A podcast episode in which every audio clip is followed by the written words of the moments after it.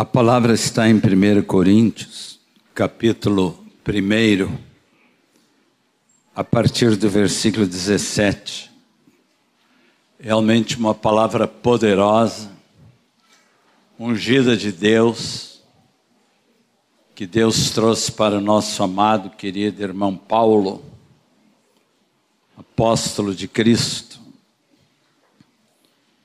que fala do poder da cruz da mensagem do Cristo morto, crucificado, ressuscitado por amor de nós, que era a grande mensagem deste apóstolo e que o fez levar milhares, milhares, milhares de pessoas a Cristo na época que ele vivia, disseminando o cristianismo quase que por toda a Europa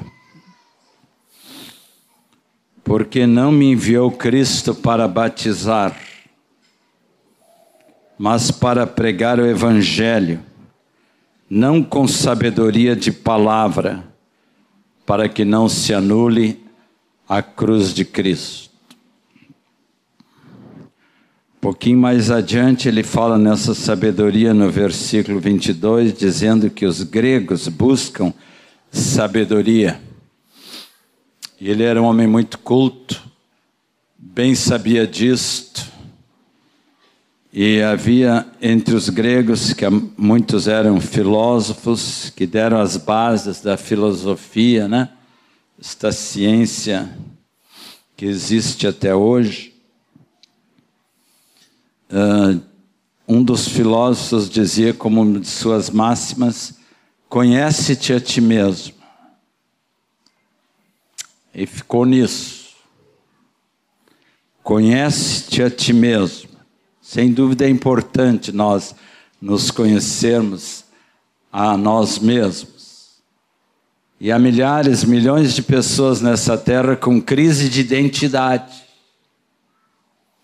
Ainda hoje eu vi de uma senhora muito perturbada que disse: Eu não sei quem eu sou. Realmente a situação em algumas vidas é de desespero, de angústia terrível por não se conhecerem.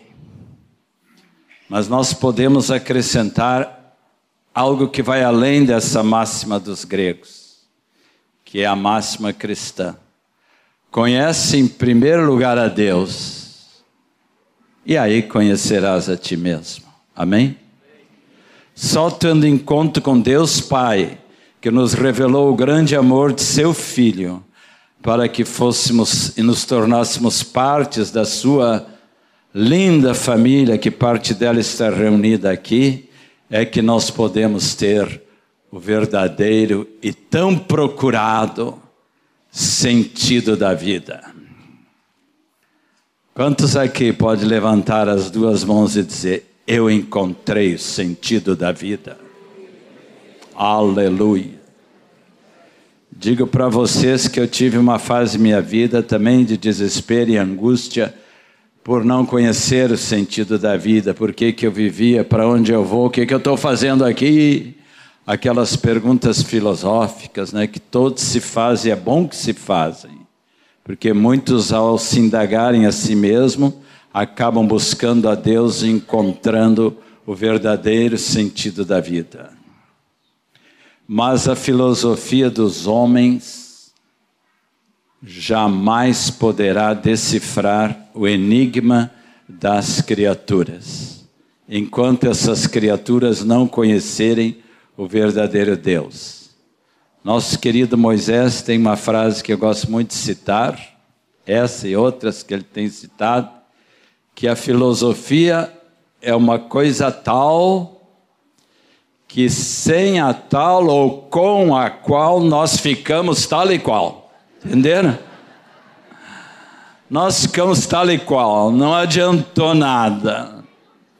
Ficar só nessas indagações filosóficas e não colocar Cristo no centro. Amém, igreja? Vocês o conheceram, vocês o amam, vocês o conhecem E a versículo 19, ainda falando na sabedoria dos sábios, diz que eu aniquilarei a inteligência dos instruídos e destruirei a sabedoria dos sábios. Então, enfaticamente, ele está afirmando aqui que o evangelho dele era o evangelho do reino, o evangelho do Salvador que nos perdoa os pecados lá na cruz, a sua morte substituída, substituída por nós, porque nós é que merecíamos morrer lá, mas ele carregou sobre si todo o nosso pecado, não é? E aí naquela cruz que sempre estamos olhando, essa figura aqui, né? Que representa e nos relembra muito bem, Deus reconciliou o mundo consigo mesmo.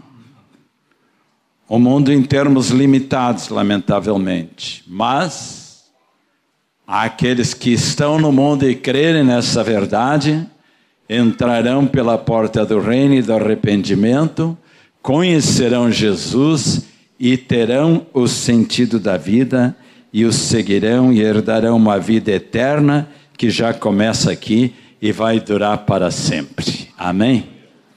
Não mais morreremos. Viveremos para anunciar a mensagem da cruz. Ali ele diz no 17: não com sabedoria de palavra, para que não se anule a cruz de Cristo. Lamentavelmente, no mundo religioso, e me refiro aos cristãos também, não só naqueles que têm religiões que não combinam com a palavra de Deus, está havendo assim muitas vezes uma pregação de outro evangelho. Paulo já nos advertia que isso iria acontecer pouquinho antes aqui, Gálatas, se você quiser abrir comigo. Gálatas capítulo 1, versículo 6. Ele estava se admirando da inconstância dos Gálatas, aquele povo que vivia na Galácia, Turquia de hoje. E se admirando, diz aqui no 6, que está já passando tão depressa daquele que vos chamou na graça de Cristo para outro evangelho. No caso aqui, ele estava muito preocupado com legalismo religioso. Muitos desses aqui eram judeus que tinham se convertido a Cristo e estavam retornando aquele antigo legalismo dos judeus, não toca nisso, não come aquilo, não faz isso, não faz aquilo, uma religião só de proibições e a graça de Deus estava sendo negligenciada, por isso que diz aqui que vos chamou na graça de Cristo, saiu da graça de Cristo para outro evangelho. Mas aí no 11 ele diz assim, ressoando com essa palavra de 1 Coríntios 1, Faço-vos, porém, saber, irmãos, que o evangelho por mim anunciado não é segundo o homem, porque eu não o recebi nem o aprendi de homem algum, mas mediante revelação de Jesus Cristo. Aleluia. Paulo estava convicto que estava pregando o evangelho que era o poder de Deus para a salvação de todo aquele que crê e ele estava vendo isso acontecer, essa salvação em milhares de vidas para quem ele pregava. pregava. Então, para que não se anule a cruz de Cristo, irmãos queridos, a advertência também é para nós. Não vamos deixar o evangelho da graça trocando por um evangelho legalista. Hoje em dia estão falando muito no evangelho social, tornando a pregação do evangelho apenas uma mensagem meramente social de ajuda humanitária às pessoas. Está certo que nós devemos fazer isso, ajudar as pessoas nas suas necessidades, mas se a nossa pregação do evangelho uh, se resumir a apenas atividades sociais, de obras de caridade, não estamos atingindo o alvo. Há outros que estão pregando o evangelho, vamos chamar assim, fofinho, açucarado, como diziam os hippies antigamente, da paz e amor, brother. paz e amor, só isso, uma paz e amor que não tem que ver nada com a paz de Cristo, com o amor de Deus, enganando-se a si mesmo, até quem sabe tentando ajudar as pessoas, mas não faziam nada mais do que invernizá-las por fora. Dava uma polida externa assim, mas o coração que é bom nunca é atingido. Através do evangelho assim açucarado. Hoje em dia está muito na moda em alguns grupos cristãos aí o chamado evangelho ou teologia da prosperidade. Lembra esses que só estão pregando prosperidade na terra e se iludindo com esse engano de Satanás, usando até versículos bíblicos que Jesus disse que o meu reino não é da onde? Deste mundo. Ajuntai para vós outros tesouros lá no céu, onde nem a traça nem a ferrugem destroem. E uma maneira de fazer isso é levar vidas para Cristo, como essas preciosas nove vidas hoje foram ganhas por causa do esforço e do testemunho e do amor de alguns queridos irmãos que estavam orando por essas vidas estavam se empenhando para que elas, de fato, conhecessem aquele príncipe da paz, aquele que pode nos dar paz interior, aquele que realmente pode nos dar uma libertação de todas as nossas mazelas e desgraças e coisas ruins que o pecado causou em nossas vidas.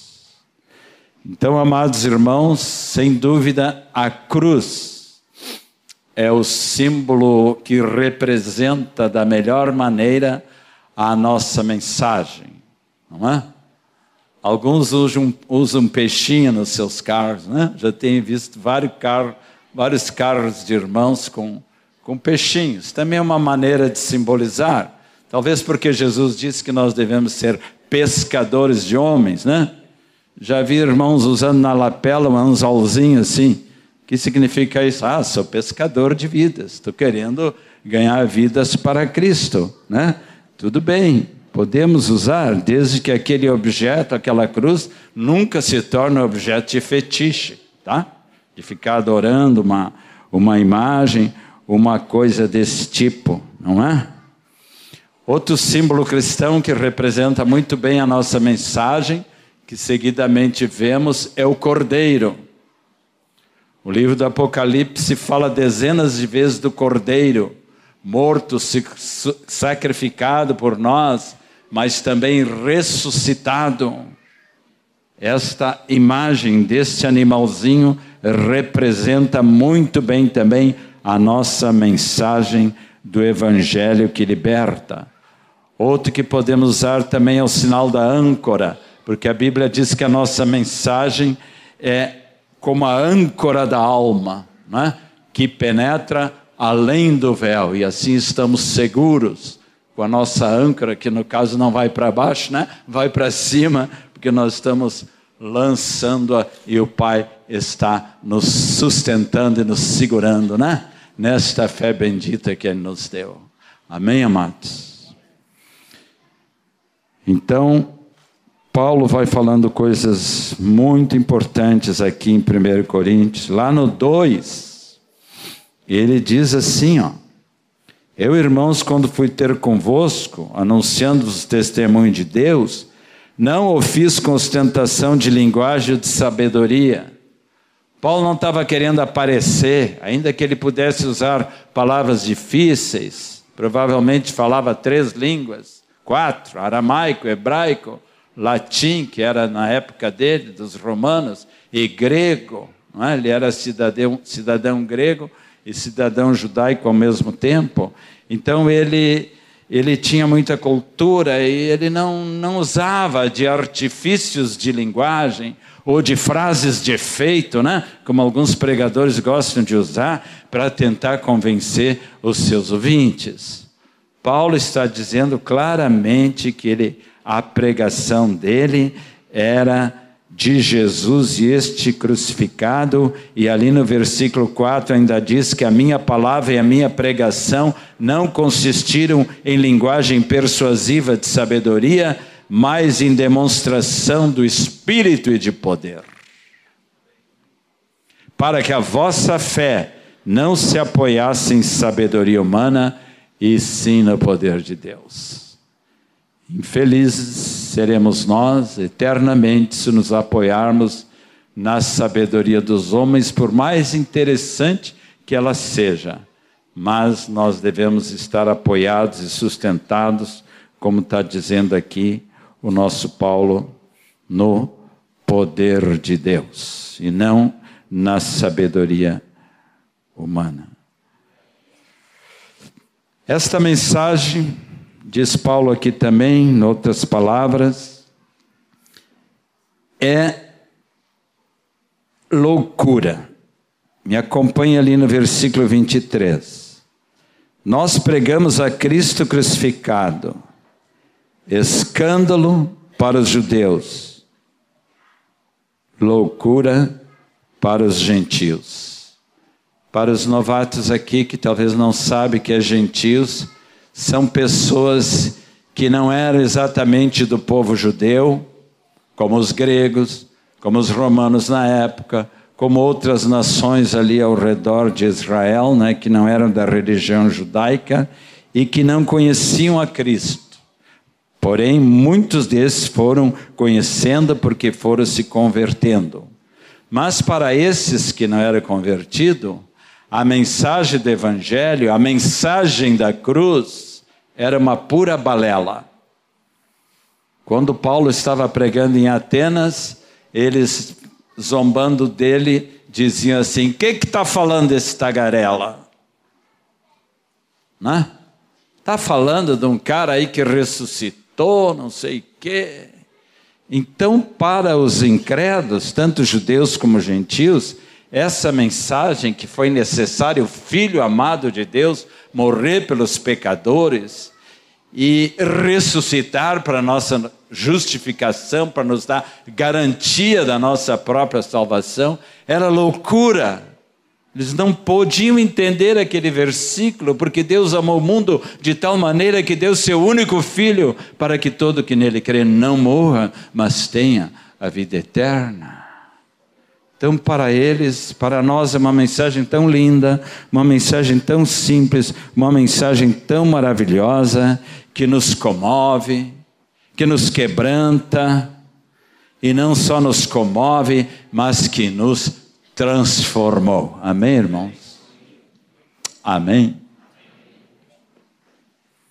Lembra daquele cântico que a gente cantava nos batismos? Quero cantar uma linda canção de um homem que me transformou. Quero cantar uma linda canção de alguém que minha vida mudou. Quem é? É Jesus, o Senhor. É Jesus, o Senhor. Ele é Deus, Ele é Rei, é amor e verdade, só nele encontrei esta paz que busquei, só nele encontrei a felicidade. Ele merece nosso aplauso, amém? Glória a Deus. Glória, glória, glória a Deus. Aleluia. Aleluia. Aleluia. Quando o Evangelho atinge o fundo no nosso coração, quando a gente reconhece, né? Aqui a própria cruz pode simbolizar isso aí.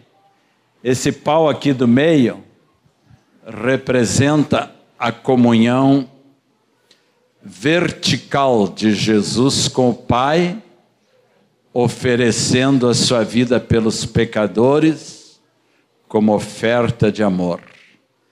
Esse pau aqui horizontal pode representar as mãos estendidas, as mãos estendidas de Cristo lá na cruz para acolher a cada um de vocês. Amém? A mensagem da cruz, a mensagem do amor de Deus e esse objeto aí, não é?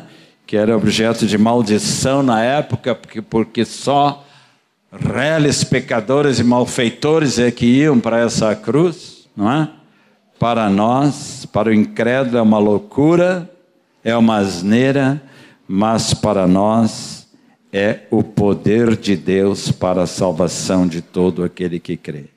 No 25 ainda está dizendo: porque a loucura de Deus é mais sábia que a dos homens, e a fraqueza de Deus é mais forte do que a dos homens.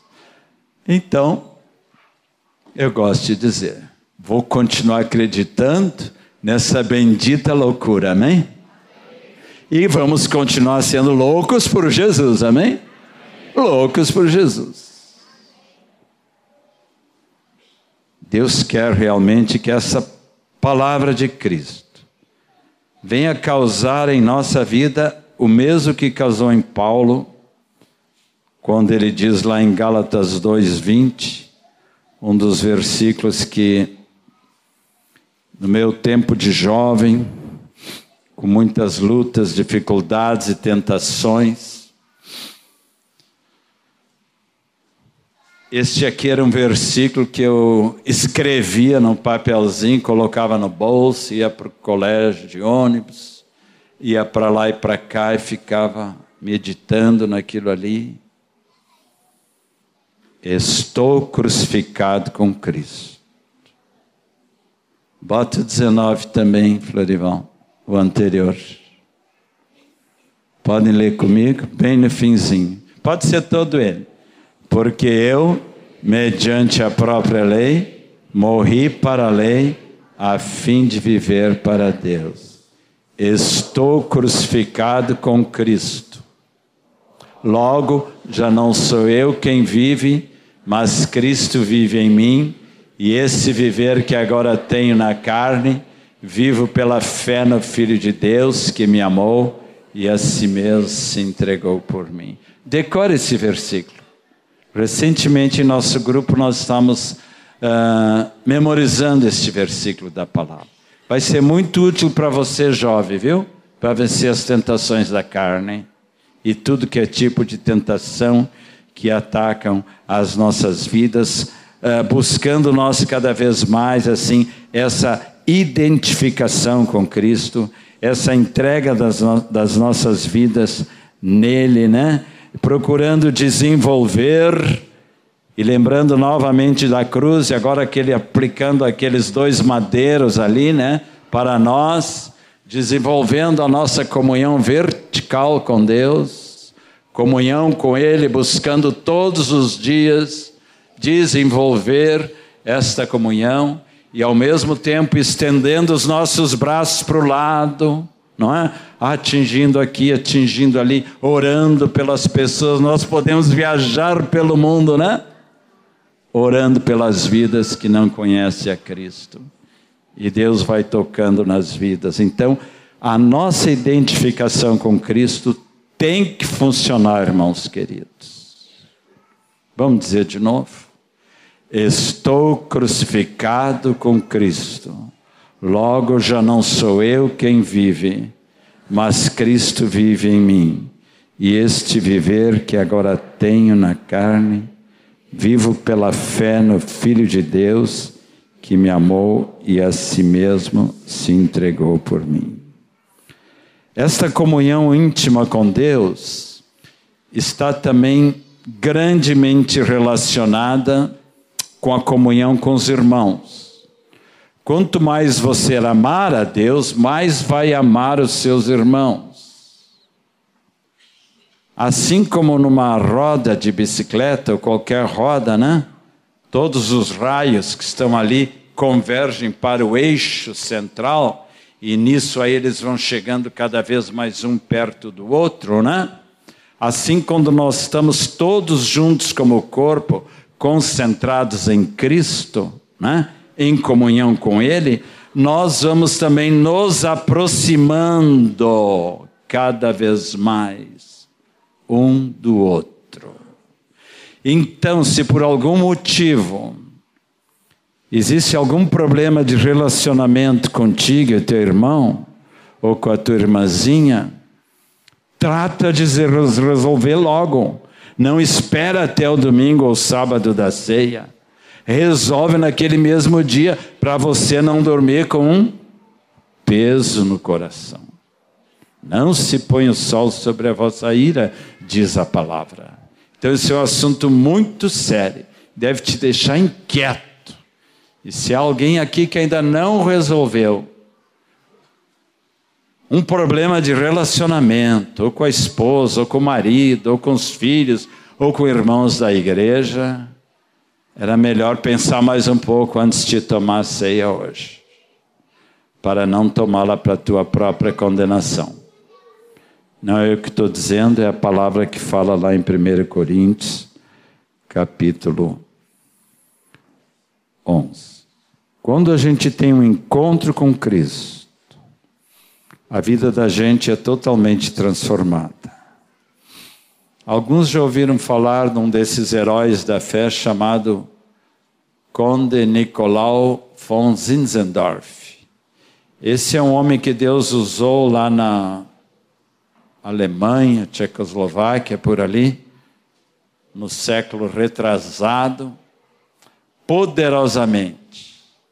E ele era um homem assim que tinha um amor por Jesus, uma paixão incrível por Jesus. Desde que ele contemplou um quadro de Cristo na cruz, onde dizia assim: Isto eu fiz por ti, que fazes tu por mim?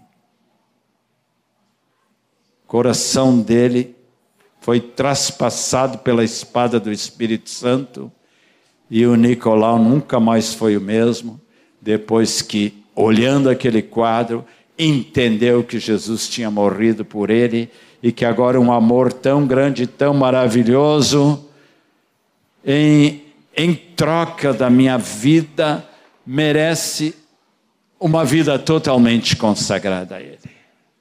E o movimento dos moravianos, liderado por ele, foi um dos movimentos que mais atingiu o mundo no século XIX, levando assim milhares de pessoas a Cristo. Então, como um irmãozinho já orou hoje aqui na nossa reunião, ouvi essa oração dele e disse amém. Jesus, revela-nos mais e mais, cada vez mais, a glória da tua ressurreição. Essa é a grande coisa que nós devemos procurar e buscar a cada dia, irmãos queridos. Às vezes tem muitos irmãos por aí em busca de novidades, novidades, novidades. Vão até olhar na internet as últimas no novidades religiosas e coisas assim que na maioria das vezes não edifica, só traz coisas assim uh, que não edificam. A maior novidade que você deve buscar, sabe qual é? A presença de Jesus todos os dias não novidades doutrinárias, não que aquele pastor está ensinando lá naquele país, ou nesse aqui, ou nesse, né? Sempre procurando assim, virando um crente novidadeiro. Deus te liberte disso, porque é muito perigoso. Vai para o lado da religiosidade barata. Que nós possamos buscar cada vez mais a comunhão com o Pai, com o Filho e com o Espírito Santo desenvolvendo a nossa comunhão íntima com Deus, não é, amados? E com os irmãos. Vamos levantar e cantar agora, antes da ceia, um cântico muito lindo, que fala dessa comunhão que nós gostamos tanto de ter com Jesus e com nossos irmãos. Medita na letra. Não há melhor lugar com tamanha paz. Paz igual a esta não encontrarei jamais. É estar eu nos braços do meu Pai. Faça desse momento um momento de adoração, de comunhão íntima com Deus e de gratidão por você conhecer o Cristo crucificado e ressuscitado.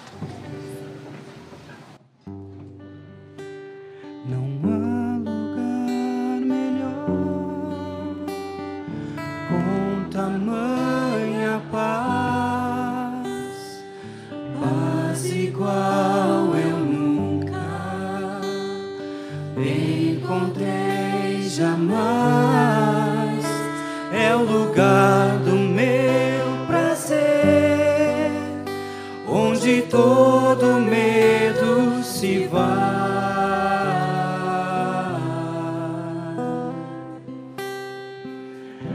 É o lugar do meu descanso, os braços do meu Pai.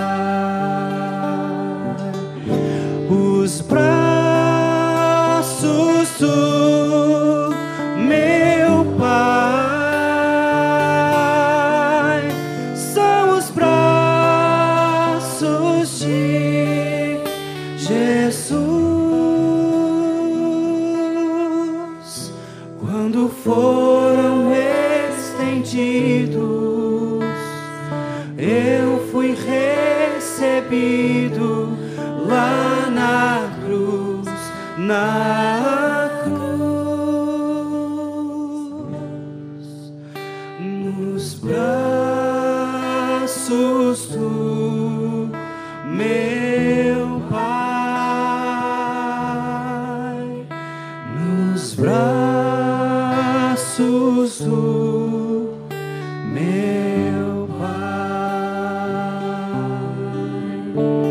Outrora eu era triste, sem lugar para onde ir, mas o Pai com seus braços de amor restaurou-me o sorrir deu-me parte em sua vestimenta, vinho e pão, porque tinham lugar para mim.